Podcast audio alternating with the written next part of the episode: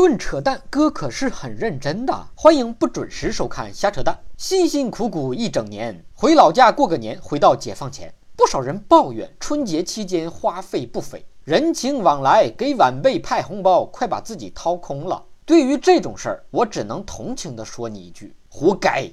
在外面挣的不多，回老家的脸面撑的可挺大。越落后的地方，还越喜欢攀比；越穷的人越要面子，说一千道一万。各种人情花费，还不是你自己攀比好面子，打肿屁股充胖子？记住了，人啊还是得务实。有多大能耐，你办多大的事儿；有多大屁股就穿多大裤衩。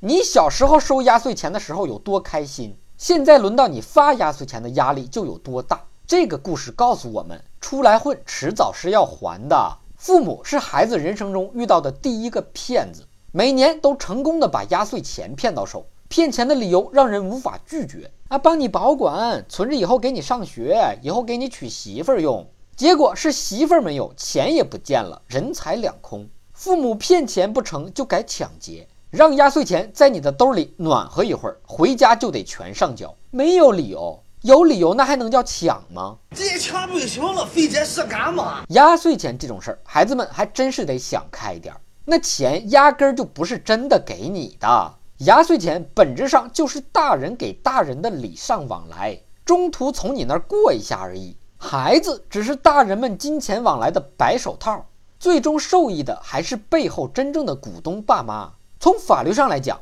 孩子的压岁钱相当于别人对孩子的赠与，赠与的财产当然要归孩子所有了。家长作为监护人，只能代为保管，不得私自挪用。话说回来。爹妈把你压岁钱用了，违法了，你还真能去法院告他们吗？怎么告？未成年人自己不能起诉，也不能应诉，一般只能由监护人，也就是爸妈做代理人，代为行使诉权，自己带孩子去法院起诉自己挪用自己孩子的压岁钱，又做原告又做被告，这把你爹妈给忙的。以上部分内容纯属瞎扯淡，别忘了顺手转发、评论、飞弹幕、双击关注、点个赞。但有小小布丁五二零留言评论说。东哥咋这么有才呢？墙都不服就服你，你可别服我，你还是服墙去吧。过年天天喝，你服我容易吐我一身。你想听哥扯什么话题，可以给我留言评论。本节目由喜马拉雅 FM 独家播出，订阅专辑哥陪你开车，更多扯淡内容尽在微信公号小东瞎扯淡。咱们下期接着扯。